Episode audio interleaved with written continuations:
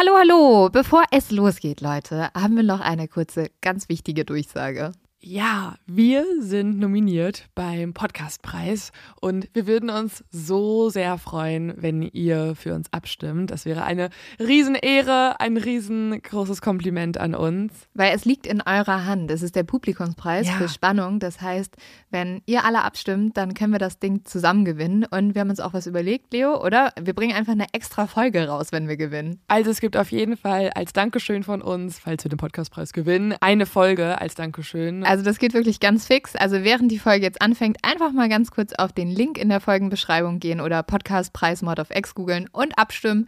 Dankeschön! Dauert nur wenige Sekunden und man muss sich auch nicht registrieren. Und jetzt geht's los mit der Folge. Hey, ihr fragt uns richtig oft, wie können wir euch eigentlich helfen und unterstützen? Und das ist eigentlich super, super easy. Folgt diesem Podcast und abonniert ihn vor allem. Und damit helft ihr uns ein ganz großes Stück weiter. Lieben, lieben Dank. Und jetzt geht's los mit der Folge.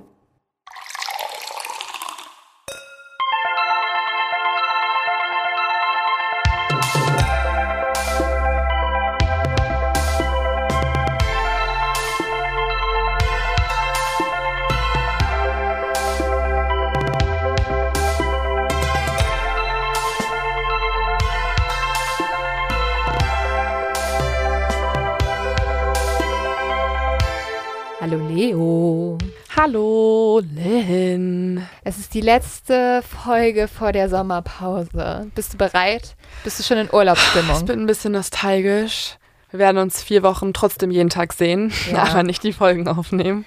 Ja, ich bin auch, also ja, ich bin auch ein bisschen nostalgisch, aber ich freue mich auch ein bisschen in Urlaub zu fahren und mal so zumindest vielleicht ein, zwei Wochen mich nicht nur mit bösen Sachen zu beschäftigen. Das wird halt nicht funktionieren. Nee, ich bin halt viel zu interessiert daran. Ja. Apropos Sachen, wo ich unfreiwillig mich mit Verbrechen beschäftige. Übrigens haben wir eine Auflösung bekommen, was bei mir um die Ecke beim Dönerladen passiert ist. Echt? Es ist leider kein Mord. Also zum Glück, zum Glück. Aber ich, Freudscher Versprecher. Ja. aber ich dachte ja, ich wäre einer richtig großen Sache auf der Spur. Und ey, ich habe so viel Unterstützung von den Exis bekommen. Also eine gute Freundin, die auch Exi ist, die hat äh, sogar ihren Freund, der Polizist ist, beauftragt, die ganzen Datenbanken durchzusuchen. Das hört sich irgendwie illegal an. ja, war, glaube was ich, illegal. Deswegen ist. nenne ich hier auch keine Namen. Aber Also sag mal kurz, das schneiden wir raus. Sag mal kurz. Ja.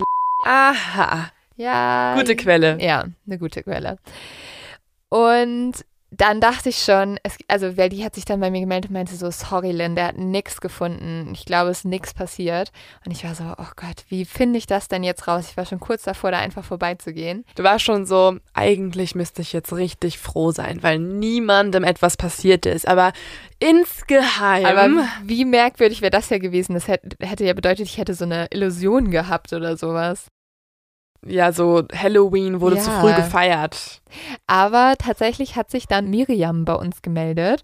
Und Miriam hat erzählt, dass eine Freundin von ihr im Gerichtssaal war und genau bei diesem Fall dabei war. Ich weiß jetzt nicht, was ihre Freundin macht, aber anscheinend muss sie ja irgendwas mit Okay. einem Gericht zu tun haben. Und sie hat es aufgelöst. Also es ist niemand gestorben, sondern die Inhaber haben sich gestritten. Und dann hat der eine den anderen mit einem Messer gedroht und der andere hat dann reingegriffen. Und deswegen gab es die Blutspur. Hat sich strange an. Ich finde, es hört sich ein bisschen so an, als hätte der eine den anderen mit einem Messer attackiert. Sie haben sich dann aber, um den Dönerladen halt so weiter bestehen zu lassen, darauf geeinigt, nee, ich bin ins Messer reingefallen. Also, wenn jetzt du diese eine Person Ja. gewesen wärst, hätte ich gesagt, okay, ja, du hast das Messer reingegriffen, das passt. Ja, Aber es hört sich ansonsten jetzt irgendwie ein bisschen komisch an. oh, apropos tollpatschig, ne, ich habe heute den halben Lidl zerstört bei mir um die Ecke. Es tut mir so leid. Mir sind zwei Flaschen Wein direkt am Eingang hingefallen. Ich kenne wirklich niemanden, Boah, der so, so schlimm. motorisch Ja. unbegabt ist. Also ich meine, ich bin wirklich, ich bin schon schlimm, ne? Ja. Wirklich. Alle im Umfeld sagen, Leo, es ist krass. Dann sage ich, er macht einen Tag lang mal mit Lynn Homeoffice. Ey, das Einen war Tag. so schlimm. Vor allem, du musst dir vorstellen, da waren nur drei Leute, also es waren drei Kassen offen, ne? Und drei Mitarbeiter. Und die waren alle, weil diese Flaschen haben so sehr gesplittert, waren dann alle drei Mitarbeiter damit beschäftigt, diese Weinflaschen aufzusammeln und die ganzen Leute, drei Kassenschlangen standen da und haben mich gehasst. und dann sagte die Verkäuferin so, ja, meinetwegen können sie, also sie können sich jetzt auch neue Weine holen. Also ich glaube, sie musste das so sagen. Und ich so, wirklich? Und dann bin ich so nach hinten getapst und habe mir noch so einen neuen Wein geholt. Bin an diesen ewig langen Schlangen vorbeigegangen und bin dann gegangen. Ohne hatte, zu bezahlen? Doch, ich hatte halt vorher schon bezahlt. Mir ist es mir ist, ist runtergefallen, nachdem ich bezahlt habe. Ah.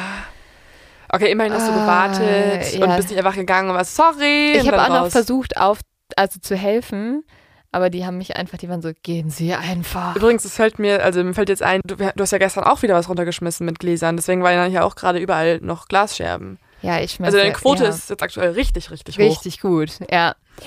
So viel dazu. Ähm, wie ihr merkt, ich brauche vielleicht Urlaub, um nicht mehr so tollpatschig zu sein. Mhm. Aber alles ist nicht so dumm und tollpatschig wie unser zu dumm zum Verbrecher, den wir diesmal haben. Heute mit Lynn Schütze in der Hauptrolle. Einfach gegangen, ohne zu bezahlen. Ja. Nee, ich habe bezahlt. Hallo?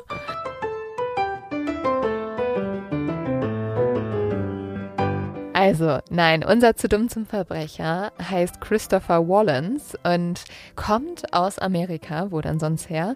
Und dort hat er es 2015 erstmal geschafft, der Polizei zu entkommen, nachdem er mehrere Küchenutensilien geklaut hat. Also eigentlich voll gut. Er wurde nicht gefasst. Allerdings Komische er, Ware, die man klaut. Ja, es ist weird. Außer du bist halt irgendwie so Sternekoch und brauchst es dringend, dieses mega teure Gerät. Ja, wer weiß. Oder er wollte es weiterverkaufen oder so. Er hat sich aber dann sehr dafür gefeiert, dass er es hinbekommen hat. Und zwar hat er sich auf Snapchat dafür gefeiert. Er hat dann so bei Snapchat so in die Story gepostet, hey, ich bin zu Hause und ich habe mich hier vor der Polizei versteckt. Und diese Story wurde halt sofort an die Polizei weitergeleitet. Dann ist die Polizei zu ihm nach Hause gefahren und hat ihn nicht gefunden, weil er hatte sich in diesem Haus versteckt. Und dann war die Polizei schon kurz davor, wieder zu fahren.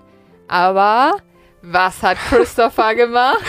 Eine weitere Story. Ja, er hat eine Story gemacht, wo er wirklich so live so war so, ey Leute, ich bin hier gerade im Kleiderschrank und die Polizei findet mich nicht. So geil, jetzt gehen sie einfach wieder. Und die Polizei wirklich guckt sich sein Snapchat-Ding an und ist so, okay. Also im wahrsten Sinne des Wortes der dümmste Verbrecher. Der Dümmste. Ich hatte kurz Panik, weil letztens hatten wir tatsächlich viel Kritik geerntet, äh, weil ein Verbrechen zum zweiten Mal vorgekommen ist. Aber die ähneln sich auch manchmal alle. Ich wollte gerade sagen, dass ich dieses Jahr auch schon kenne.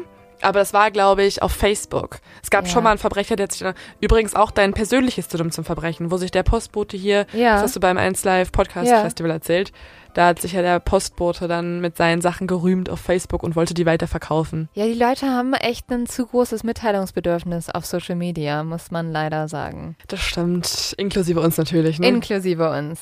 Wie denn sonst? Gleich könnt ihr sehen, was wir gegessen haben. Jetzt ganz kurz die Werbung und dann geht's weiter mit dem Fall. Dieser Fall, über den wir heute reden, spielt nämlich in Chicago in den USA. Und hier gibt es ein altes Krankenhaus, das heißt das Edgewater Hospital. Und jetzt nochmal zu deiner Information, damit du weißt, wie relevant dieses Krankenhaus ist. Hier sind zwei verschiedene prominente Personen geboren, die nicht unterschiedlicher sein könnten. Einmal Hillary Clinton und John Wayne Gacy. Ah, aber die haben schon Gemeinsamkeiten. Beide waren sehr in der Politik. Ja, Ja. stell dir jetzt mal vor, das würden Und eine die, Person auch gemordet. ja, also wenn die Republikaner das rauskriegen würden, wäre das auf jeden Fall die komplette zerstörerische Wahlkampagne. Oh ja, das wäre dann das Argument gegen Hillary gewesen, Ja. weil es muss ja irgendwas bedeuten, dass sie mit einem Serienmörder im gleichen Mhm. Krankenhaus so da kann man gekommen so ist. richtig so mit Fox News könnte da so mit so Schlagzeilen arbeiten, Mhm. so Hillary und der schlimmste Killer, sie sind alle in einem Haus geboren. Also John Wayne Gacy, falls ihr den noch nicht kennt, das war ein Killer-Clown. Der hat Ja, sich als Clown auf kleinen pa also auf so Partys für Kinder verkleidet und dann äh, Jungs ermordet. Den machen wir bestimmt auch noch mal. Und es gibt noch eine Frau, die in diesem Krankenhaus arbeitet, um die dreht sich unsere heutige Geschichte. Und zwar ist es Teresita Basa. Teresita wurde 1929 als Kind eines erfolgreichen Anwalts auf den Philippinen geboren. Und sie ist dann aber in die USA gezogen, um Musik zu studieren. Sie wurde aber etwas ganz anderes, nämlich nicht Musikerin, sondern Atmungstherapeutin im Edgewater Hospital in Chicago. Okay. Teresita gilt als sehr ruhig und bescheiden und mittlerweile ist sie schon 47 Jahre alt. Und jetzt gehen wir zu einem Montag, dem 21. Februar 1977. Hier geht um 21 Uhr ein Anruf bei der städtischen Fire Department, also der städtischen Feuerwehr, ein und es wird berichtet, dass in einem Gebäude ein Feuer ausgebrochen ist. Die Feuerwehr fährt dann natürlich sofort hin und im Haus sind sie jetzt eigentlich darauf vorbereitet, das Feuer zu löschen. Doch als sie anfangen zu löschen, finden sie etwas, womit sie überhaupt nicht gerechnet haben. Nämlich unter einer Matratze, die immer noch brennt, liegt eine Leiche. Und es ist der nackte Körper einer Frau. Diese Frau hat ein Schlachtermesser in der Brust stecken, womit man ziemlich schnell schon mal ausschließen kann, dass es irgendwie jetzt. Durchs Feuer kommt. Ja, oder ein Unfall war mhm. oder irgend sowas. Und ihre Klamotten liegen alle sorgfältig gefaltet neben ihr, was erstmal natürlich voll nach einem Sexualverbrechen aussieht. Aber die wurden nicht vom Feuer irgendwie in Flammen gesetzt. Das Feuer ist nur in einigen Räumen anscheinend dann. Ähm, das Feuer ist vor allem nur auf dieser Matratze, die brennt und auf der Person ist. Ah, also man wollte sie eigentlich verbrennen, um alles zu verdecken, aber es hat dann nicht funktioniert, weil vorher schon die Feuerwehr gerufen wurde. Ja, also das Feuer greift schon auch auf das Apartment über, aber man sieht schon noch diesen gefalteten Stapel an Klamotten mhm. einfach. Und die Frau, die dort gefunden wird, ist Teresita Barca. Mhm. Die Ermittler vermuten jetzt zuerst, dass sie Opfer eines Sexualverbrechens geworden ist, doch die Autopsie findet ziemlich schnell heraus, dass Teresita nicht vergewaltigt wurde. Das Problem ist aber, die Ermittler finden fast gar nichts in diesem Apartment mehr, weil die meisten Beweise wurden einfach vernichtet durch das Feuer. Und das macht natürlich die Suche noch schwieriger nach einem Täter. Mhm. Es gibt jetzt aber einen ganz besonderen Ermittler, der darauf angesetzt wird. Das ist Joe Stacula. Und er fängt jetzt an, das Apartment erneut zu durchsuchen und findet eine mysteriöse Notiz. Wie? Auf dieser Notiz steht nämlich einfach, besorge Theaterkarten für A.S. Das Merkwürdige ist, niemand kennt A.S. Hm. Das ist natürlich jetzt erstmal die heißeste Spur überhaupt für die Polizei. Mhm. Aber sie führt zu nichts, weil niemand kann rausfinden, wer A.S. ist. Das heißt, einer der Verdächtigen wird jetzt erstmal wieder verworfen, der mysteriöse A.S. Und dann wird auch natürlich noch Teresitas Freund erstmal beschuldigt, weil sie hat sich mit diesem auch vor dem Mord gestritten. Also mhm. kurz bevor sie gestorben ist, hatte sie noch einen Streit mit ihm. Allerdings wird auch der wieder verworfen, weil er ein Alibi hat. Wohnt der denn mit ihr zusammen? Nee, die wohnen nicht zusammen. Man merkt schon, alle Spuren, die die Polizei eigentlich haben, führen gerade komplett ins Nichts. Und es vergeht jetzt auch ein halbes Jahr und Joe findet überhaupt nichts. Er zerbricht sich nächtelang den Kopf über den Fall, kann nicht schlafen, will endlich wissen, was ist mit dieser Frau passiert, was wurde ihr angetan und warum. Doch am Ende muss er eigentlich zu dem Schluss kommen, niemand den die Polizei sich gerade angeschaut hat, hat ein Motiv oder die Gelegenheit gehabt, Teresita zu töten. Also wahrscheinlich eine fremde Person. Ja, eine fremde Person, aber die sie halt, also Joe hat halt keine Ahnung, wie soll er diese Person finden. Ja, ja. Wenn sie keinen Bezug zu Teresita hat und mhm. niemand was sagen kann, es gibt keine Beweise, nichts, so, ne? Äh, kurze Frage, ist das eigentlich gerade jetzt ein Cold Case? Nee. Okay. Nein, das ist kein Cold Case. Okay. Das ist ehrlich gesagt das Seltsame an dem Fall, wo wir gleich noch zukommen. Mhm. Es ist in diesem Moment aber ein Cold Case. Also mhm. das muss man schon sagen. Also Joe und auch die Polizei sind kurz davor, den Fall einfach abzuschließen und zu mhm. sagen, nee, okay, den legen wir zu den Akten, den wird niemand mehr lösen. Das muss so ein Kackmoment sein ja. als Ermittler, wenn du weißt, das kriegen wir jetzt nicht mehr hin. Da gibt es so, keine Chance, ja. Ja, und das ist so ein bisschen, du hast innerlich ja immer das Gefühl, oh, du musst noch was machen. Ja, aber er hat alles versucht und nichts hat geklappt.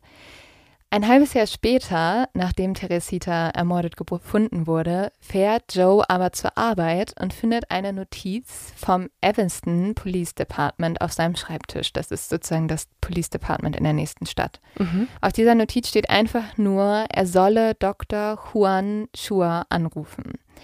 Dr. Juan arbeitet im Franklin Boulevard Community Hospital in der Chirurgie. Und als Joe ihn anruft, kann er erstmal jetzt überhaupt nicht fassen, was Juan ihm erzählt. Juan behauptet nämlich, dass seine 38-jährige Frau, Mrs. Remy Hua, immer wieder Visionen von Teresita hätte. Beziehungsweise viel krasser noch, dass der Körper seiner Frau immer wieder. Wie? Also Visionen von ihr? Ja, beziehungsweise noch viel, viel schlimmer, dass der Körper von der Frau von Juan immer wieder von Teresitas Seele in Besitz genommen wird. Ähm, Also sozusagen, dass Teresita durch seine Frau spricht. okay. Und wie, wie merken die das beide? Es ist so, dass die Frau von Juan immer wieder in eine Art Trance fallen würde. Und zwar schon das ganze letzte halbe Jahr.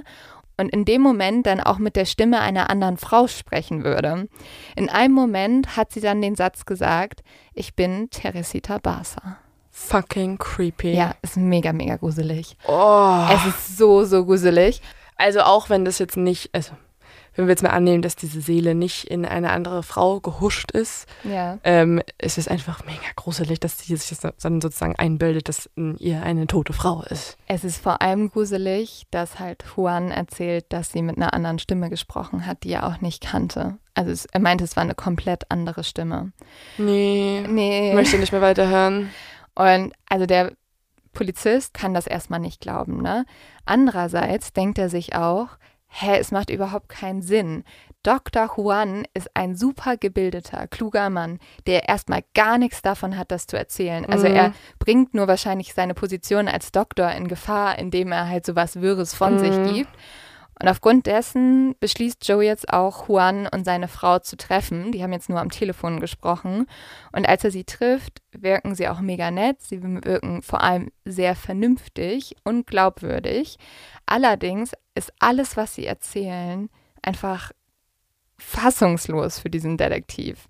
Weil Juan erzählt jetzt, dass seine Frau nach Teresitas Tod immer wieder in eine Art Trance verfallen ist, wo sie auf einmal mit dieser anderen Stimme geredet hat und sie ihm gesagt hat, sie ist Teresita und er müsste ihr helfen.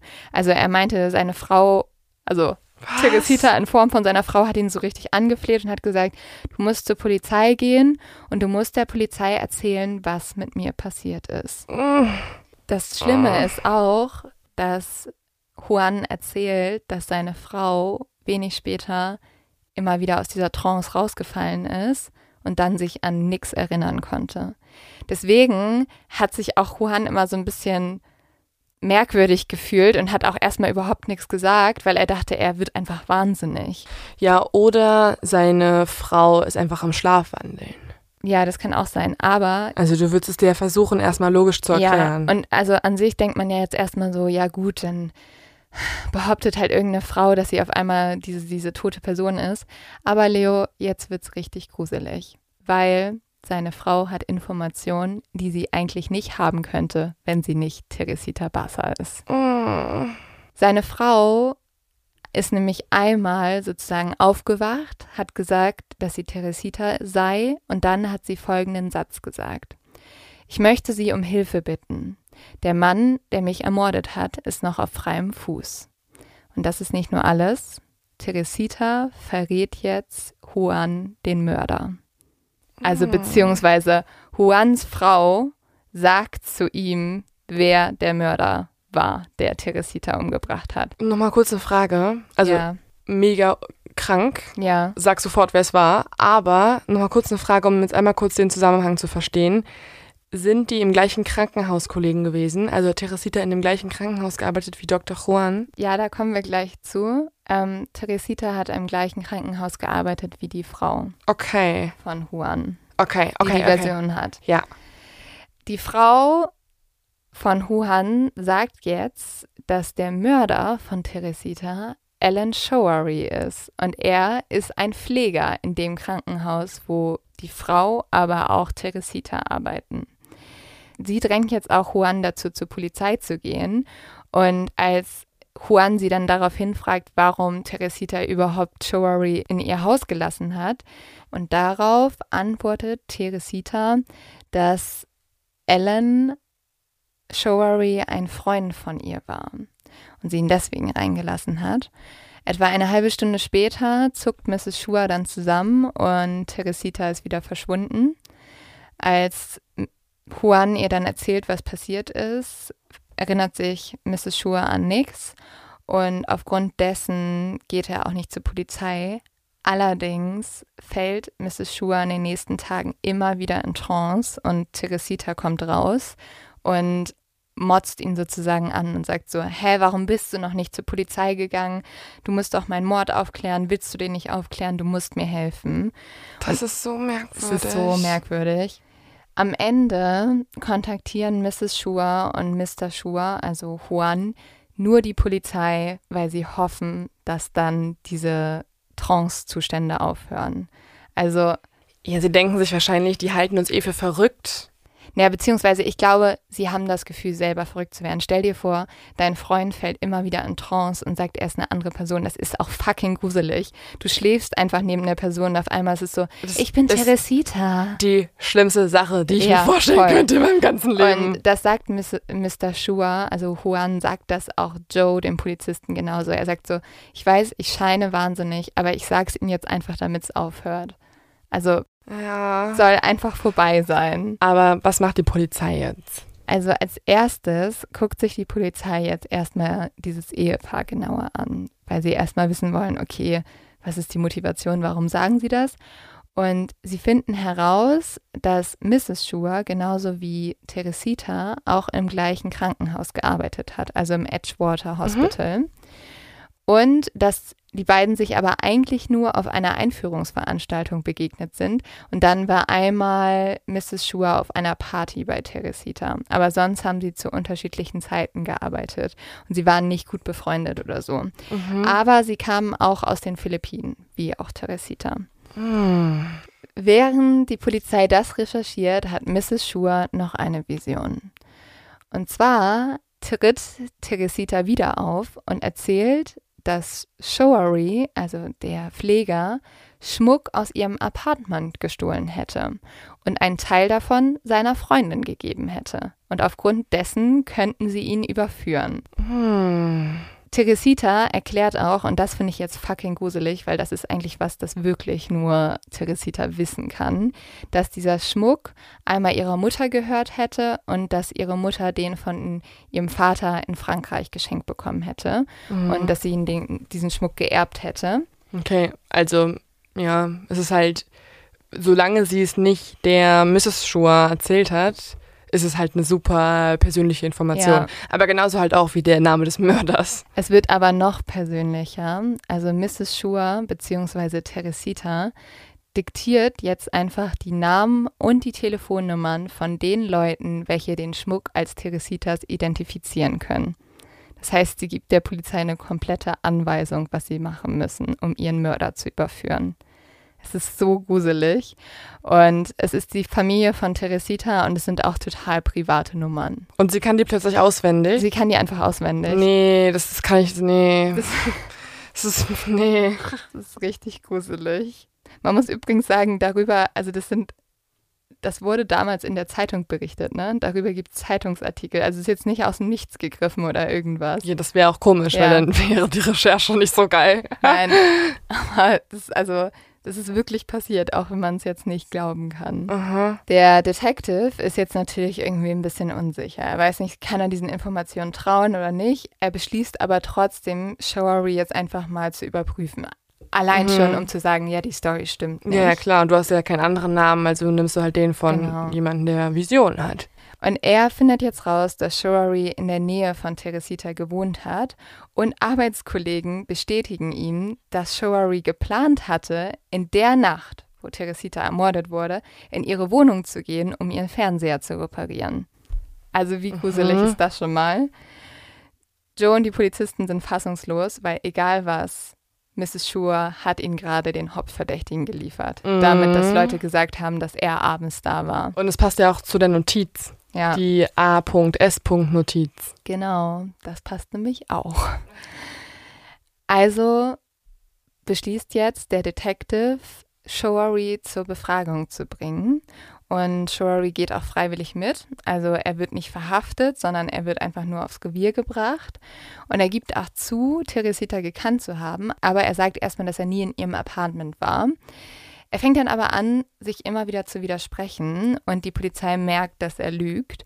Daraufhin fragen die immer, immer mehr nach und er ändert jetzt seine Story. Er gibt zu, dass er an dem Abend von Teresitas Mord in ihrem Apartment gewesen war und ihren Fernseher repariert hat. Er sagt aber, dass er dann irgendwie nicht das nötige Werkzeug hatte oder was gefehlt hat und er deshalb zurück nach Hause gegangen ist. Joe glaubt ihm das jetzt nicht richtig, weil wie krass ist es einfach schon, dass er an dem Abend überhaupt da Ja, war. voll. Und vor allem schleicht sich jetzt bei dem Detective auch so ein bisschen so ein komischer Gedanke ein. Was ist, wenn es tatsächlich so war, dass Teresita durch Mrs. Schur ihren Mörder verraten hat? Und so fährt er mit seinen Kollegen am 11. August zum Haus von Shoaris Freundin und sie fangen an, dieses Apartment durchzusuchen und wollen irgendwie diesen Schmuck finden. Und dann spricht der Detective mit Shoaris Freundin und er sieht, sie hat einen fetten Ring um und eine teure Perlenkette. Und als sie diesen Schmuck mitnehmen und den der Familie von Teresita zeigen, die auch Mrs. Shua ja genannt Mhm. hatte, können die identifizieren, das ist Teresitas Schmuck. Okay, also der Hauptverdächtige wird immer stärker Ja, in, in den Verdacht rücken, natürlich. Und das erzählt der Detective jetzt Shoari und sagt ihm ganz genau, ja, wir wissen das mit dem Schmuck, wir wissen, du warst. Und jetzt passiert das Unglaubliche. Shoari gesteht den Mord. Krass. Er sagt, er hat wirklich Teresita umgebracht und er ist in ihr Apartment gegangen, weil er wusste, dass sie teuren Schmuck hatte und er konnte seine Miete nicht bezahlen in dem Monat und deswegen wollte er sie ausrauben und umbringen. Und er hat Krank. diese Matratze über sie gelegt, damit sie verbrennt und alle Beweise wegkommen. Okay, krass. Und er hat sie einfach ausgezogen, damit es halt besser brennt oder so. Ja, und damit es vielleicht auch wirklich wie ein Sexualverbrechen aussieht. Und er hat außerdem, also sie hat ihn halt reingelassen. Wie, wie gesagt, er war ein Freund und sie dachte, er hilft ihr. Und deswegen, ja, hat sie ihm vertraut. Kranker Scheiß. Ja. Und ähm, ja gut, also ich finde das krass, weil es würde ja bedeuten, dass tatsächlich Ter Teresita ähm, halt Von den den Körper genau hat. aus dem Jenseits zurückgekehrt ist. Ähm, Ja. Gibt es da eine Theorie, wie man das erklären kann? Da, Leo, ich unterbreche dich ganz kurz, wir kommen da sofort zu. So. Das Komische ist natürlich, Shoari wurde jetzt nur aufgrund von diesen Visionen verhaftet, was es, glaube ich, noch nie in der ganzen Geschichte gibt. Und, Naja, und sein Geständnis halt. und sein Geständnis. Aber allein schon, dass die Polizei auf ihn gekommen ist, die wären ja niemals auf ihn gekommen, hätte Mrs. Shua nicht diese Visionen gehabt. Und darauf baut jetzt auch die Verteidigung auf. Die sagt, das ist totaler Bullshit. Du kannst hier nicht jemanden verhaften auf eine Vision von einer Person, die sagt, oh mein Gott, Teresita spricht zu uns. Die Verteidigung sagt ebenfalls, dass die Mordklage bereits abgewiesen werden sollte, da die Polizei bei der Verhaftung nichts weiter als dieses, diese bizarre Geschichte von Mrs. Schur hatte. Und sie behauptet auch, dass die Trance-Zustände vorgetäuscht waren und deswegen die Verhaftung illegal war und die Polizei keinen hinreichenden Verdacht auf seine Schuld hatte. Der Pflichtverteidiger sagt zum Beispiel Folgendes. Meines Wissens wurde noch nie ein Mann wegen einer übernatürlichen Vision verhaftet. Die Polizei wurde noch nie durch eine Stimme aus dem Grab über den Namen eines Verbrechers informiert. Darauf antwortet übrigens der Richter wie so ein richtiger Badass bis heute. Ah, Und Joe, der leitende Ermittler, muss tatsächlich auch gestehen, dass die Geschichte von Mrs. Shua die einzige Spur war, die er hatte und die Polizei nur deswegen auf Shoari gekommen ist.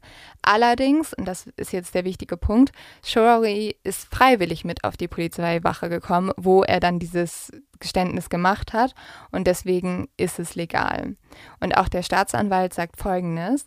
Ich bin sicher, dass niemand von uns jemals eine so bizarre Geschichte gehört hat wie diese. Aber die Polizei konnte sie natürlich auch nicht ignorieren.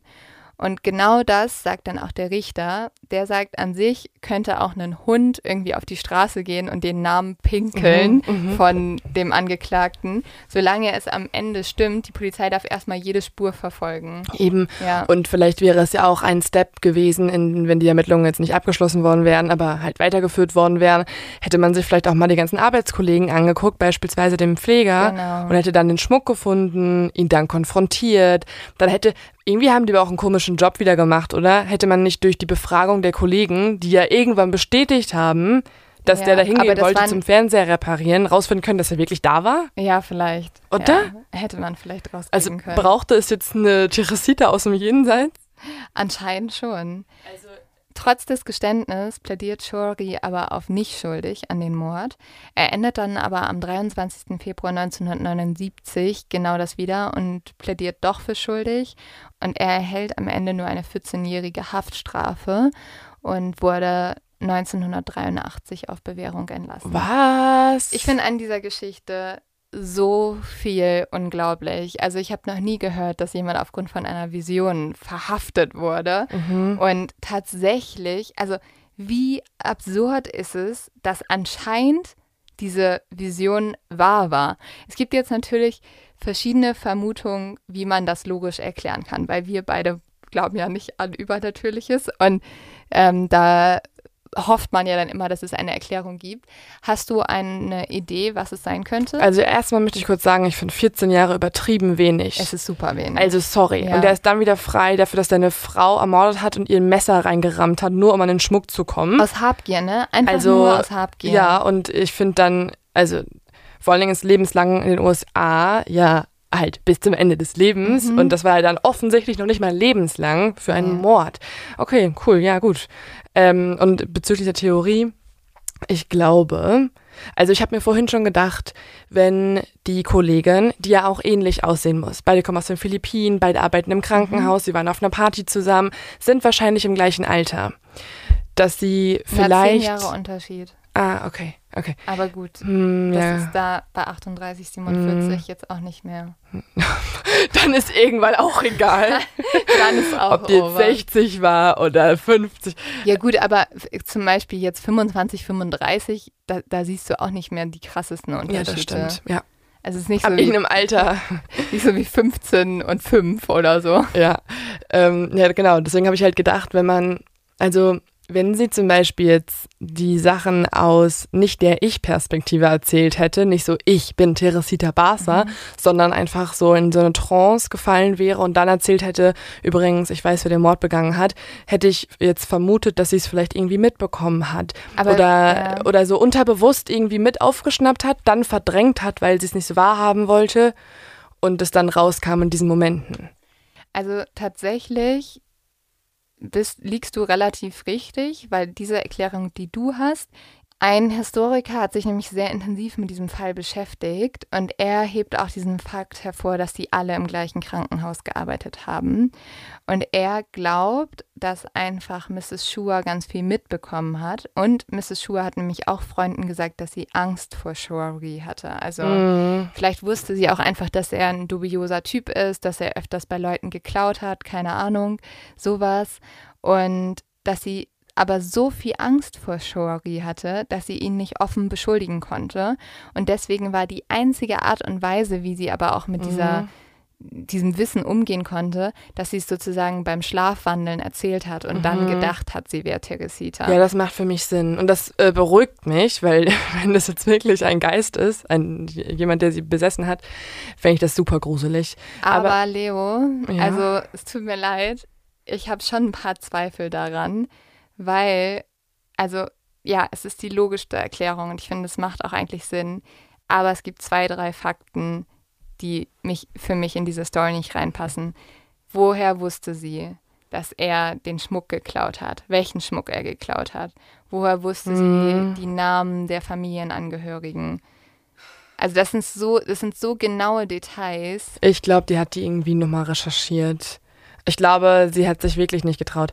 Ich weiß Vielleicht nicht. war sie auch ein richtiger Badass-Ermittler oder eine Ermittlerin und wollte das aber nicht offen sagen und deswegen haben die diese Story gemacht. Keine Ahnung. Das ist der einzige Fall, wo so ein bisschen sowas gruseliges Stimmen von den Toten drin ist, der mich eigentlich nicht gruselt, weil wie badass wäre Teresita, wenn sie ihren eigenen Mörder umbringt. Und also wenn es das Mhm. geben könnte, fände ich das schon cool. Stell dir vor, jemand bringt dich Nee. um und du bist so, wait, bitch. also, ich kläre das hier kurz Ich komme auf. zurück. Also, Ja. wenn du mich jetzt ermordest, ähm, ich komme zurück. Ja. Dann bist du so oder so im Arsch. Ja, nee, ich glaube halt nicht daran. Ich glaube, wenn es jetzt Teresita Barca geschafft hätte, ihr Mörder zu überführen, obwohl sie tot ist, hätten das auch andere Mordopfer geschafft. Und wir hätten vielleicht schon noch mal einen True Crime-Fall.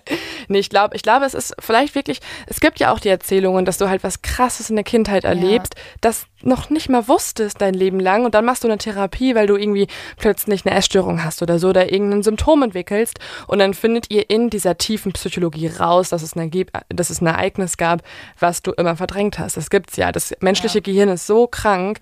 Ich habe auch das irgendwie passt jetzt nicht so richtig da rein, aber es gibt ja auch halt der menschliche Körper, zumindest der der Frau, schüttet ja auch nach der Geburt Hormone aus, die dich vergessen lassen, wie schlimm der Schmerz Ja. war, damit du weiterhin Kinder kriegen kannst. Dein Körper ist halt crazy.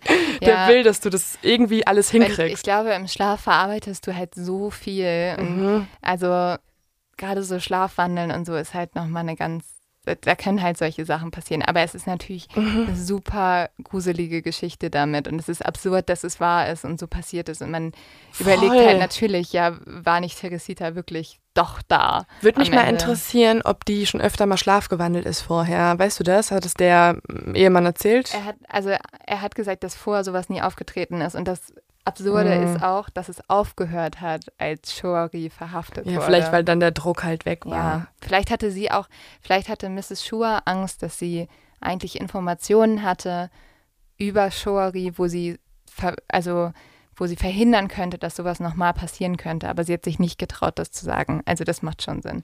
Aber ja, super absurder, wirklich sehr weirder Fall. Super weird. Komplett. Ja, Und, und ich muss noch mal klar drüber nachdenken, was ich glaube, aber ich will jetzt ehrlich gesagt nicht dran glauben, dass es ein Geist war. Ähm, kommen wir zum Leo-Tipp. Der ist diesmal ein sehr praktischer Tipp. Es sind ja öfter mal schon ausgefallene Tipps gewesen, Cocktail, Film, keine Ahnung. Diesmal ist es ein Reisetipp, ähm, weil jetzt ja Sommerferien anstehen. Ihr fahrt wahrscheinlich, hoffentlich, nicht alle, keine Ahnung, in Urlaub. Und der erste Tipp ist, dass äh, es gar nicht so schlecht wäre, wenn ihr in Deutschland bleibt. Wir haben uns nämlich mal die Mordzahlen angeguckt und die Verbrechensquoten in den Ländern weltweit und in den verschiedenen Städten. Und dabei fällt auf, in Deutschland ist man ganz schön sicher. Nämlich 2020 lag die Zahl der Mordopfer bei 280 und die Aufklärungsquote liegt bei 93,5 Prozent. Das ist ziemlich krass, wenn man das mit anderen Ländern vergleicht, also beispielsweise Mexiko. Ähm, das sind unfassbar quasi wenige Morde für ein Land mit über 80 Millionen Einwohnern. Und ich weiß, wir haben alle viel True Crime, wir haben alle mega viel Angst und denken, uns könnte abends ein Passant entgegenkommen und dann noch plötzlich die Pistole rausholen. Ja, wir leben schon in einem ziemlich sicheren Land. Das ist höchst sehr, sehr, sehr Und unwahrscheinlich. wenn ihr ermordet werdet, Leute, ihr habt es heute gehört, ihr könntet ja als Geist wiederkommen und euren eigenen Mord aufklären. Also Genau. alles easy. Die gefährlichste Stadt ist übrigens, das finde ich sehr spannend, ist Frankfurt, weil hier passieren 16.292 Verbrechen pro 100.000 Einwohner. ich finde das gar nicht so überraschend, weil es ist in der Nähe von Babenhausen. Ja, stimmt. Und wir Hells haben- Angels. Wir haben sehr viel gelernt. Ja, Übrigens, äh, nochmal kurz, um auf unsere Tour zu sprechen zu kommen. Ich glaube, Frankfurt war mit die Stadt, die als erstes ausverkauft war. Ja. Ich hatte kurz Angst. ich glaube, da sind nur Hells Angels da. Die sicherste Stadt, aber deswegen gut, dass wir hier leben, ist München. Surprise. Surprise. Wie gesagt, fünf Polizeiautos fahren direkt los, wenn Ja. auch nur eine Katze auf dem Baum ist. Ich wohne auch gefühlt neben der Polizeiwache. Also ich bin das hier. denkst du nur, weil immer fünf Autos überall Nein, rumfahren. hier ist wirklich direkt eine um die Ecke. Das denke ich jedes Mal, wenn ich so illegal mit dem Fahrrad da lang fahre mit keinem Licht und irgendwas. Bin ich so, warum wohne ich hier? Aber ja, München ist die sicherste Stadt. Kommt alle nach München, Leute, dann wird es hier vielleicht auch ein bisschen cooler. Liebe Berliner, kommt bitte her. Und Island ist das friedlichste Land der Welt. Also wenn ihr da hinreisen wollt, das finde ich auch schon wieder überhaupt nicht überraschend. Da wohnen ungefähr Nee. so 50 Leute. da kann auch gar kein Verbrechen passieren. Ja. Was auch noch sehr sicher ist, was sehr gut ist, weil da fahre ich dieses Jahr hin, Was? ist Dänemark. Ah, ich dachte gerade schon nach Island. Nein, nein, nein, nein, ich fahre nicht nach Island. Der so, wann? Wieso ist es nicht Warum du abgeklärt? das nicht? Warum habe ich noch kein Ticket? Nein, äh, nach Dänemark fahre ich. Außerdem ist Norwegen sehr sicher, Finnland ist sehr sicher, kein Wunder, die Schweiz ist sicher, ist auch klar. Slowenien und Luxemburg. Slowenien? Ja, hätte ich auch nicht, das hätte ich auch nicht gedacht. Nee. Aber ich glaube, da gibt es auch einfach sehr wenig Menschen. Hm. Was aber sehr gefährlich ist, laut dem Global Peace Index, also da solltet ihr vielleicht nicht hinfahren, sind Afghanistan, Jemen, Syrien, Libyen, Mali, Somalia, Südsudan und die Zentrale Afrikanische Republik, Nigeria, die Demokratische Republik des Kongos, die Ukraine, Pakistan, Irak und Ägypten. Und jetzt wisst ihr auch Bescheid. Kommt alle nach München, kommt alle nach Dänemark. Da sind die guten Urlaubsorte. Da du will willst nur, dass Leute bei dir sind, Ninja. ja, ich will nur, dass Leute bei mir sind. Weil ich werde sie alle so vermissen in der Sommerpause. Kommt einfach, als wenn ihr Exi seid, kommt doch einfach nach München. Dann trinken wir Ja. Exi-Cocktail in der Foxbar. Und genau, wir hoffen, ihr vergesst uns nicht über die Sommerpause. Wir haben neulich auch nochmal drüber gesprochen. Es war echt, wir sind so dankbar für euch und es ist so eine absurde Reise gewesen. Ich weiß noch, wir waren damals die Ersten, die sich irgendwie getraut haben, mal sowas, so True Crime zu machen, ein bisschen lockerer. Und Ich, wei- ich weiß noch, dass wir uns, äh, also unsere Sachen immer gehört haben, Zeitverbrechen und so weiter und alles Ja. auswendig konnten und irgendwann gedacht haben, hä, es gibt so wenig True Crime. Warum kommt alles immer nur alle zwei Wochen raus? Lass Ja. uns doch einfach mal was jede Woche machen. Und jetzt ist es halt so, oh, es gibt so viel True Crime. Ich kann gar nicht mehr alles hören. Warum kommen die nicht alle einfach einmal im Monat raus? Dann könnte ich sie hören. Aber ich finde es ganz geil. Guck mal, denn irgendwie True Crime wird größer und wir finden es so schön, dass ihr von Anfang an mit uns dabei seid und äh, unsere kleine Weirdness hier unterstützt, wie wir manchmal was falsch aussprechen, wie wir euch immer äh, mit unserem persönlichen Scheiß zulabern und auch mal irgendwie einen Witz machen. Ähm, finden wir schön, dass ihr dabei seid und Exi Power. Exi Power. Übrigens, das haben wir jetzt natürlich komplett vergessen bisher. Ähm, ab sofort, beziehungsweise heute ist Montag, heute kommt die Folge raus. Und ab In heute dürfen wir quasi verkünden, dass wir einen neuen Merch haben, eine neue Kollektion. Wir haben coole Sprüche. Dürfen wir die jetzt verraten, die Sprüche? Ich würde Ja. sagen, wir verraten die Ja, jetzt offiziell, oder? Okay, wir haben ja schon äh, euch raten lassen auf Instagram und es waren sehr viele richtige Tipps Ja. dabei. Es ist natürlich der Haben's in der übliche letzten Spruch. Folge auch schon gesagt. Wir haben schon öfter mal verraten, Ja. ne? Also, mein erstes Geschenk an Lynn war ja ein T-Shirt, was ich selber äh, gemacht habe mit dem Spruch Lieblingspsycho. Mhm. Und das ist natürlich auch ein neues Merch-Produkt geworden. nicht nur noch ich das, sondern ihr könnt es alle haben, weil ihr alle unsere Lieblingspsychos seid. es ist ein blauer Pulli, es Ja. ist der Spruch drauf gestickt. Also, was uns wichtig war, es sind natürlich nachhaltige Stoffe, alle fair produziert in Europa. Und ähm, genau, also war uns sehr wichtig, dass das alles mit sehr guter Qualität ist und mit sehr guten quasi Herkunftsgedanken. Und ähm, das ist der blaue Pulli. Dann haben wir noch den Spruch, den auch wahrscheinlich alle schon vermutet haben, Richard war's. Ja, Natürlich. und ähm, dann gibt es auch noch irgendwie Don't Fuck with Serial Killers und Wir haben ja den Shop mordaufex.de slash shop. Da sind das ist die alte Kollektion. Schaut mal Mittwoch vorbei, könnt ihr es kaufen. Ist natürlich wieder begrenzter Zugriff, deswegen ja, ich würde euch ein bisschen empfehlen, uns vielleicht bei Instagram zu folgen, weil wir werden das auf Instagram bekannt geben und es kann halt sehr schnell weg sein. Also seid gespannt und ähm, holt euch alle euren Lieblingspsychopoli. Psycho. Psycho. Tschüss. Tschüss und bis, bis bald. Hört schön alte Folgen.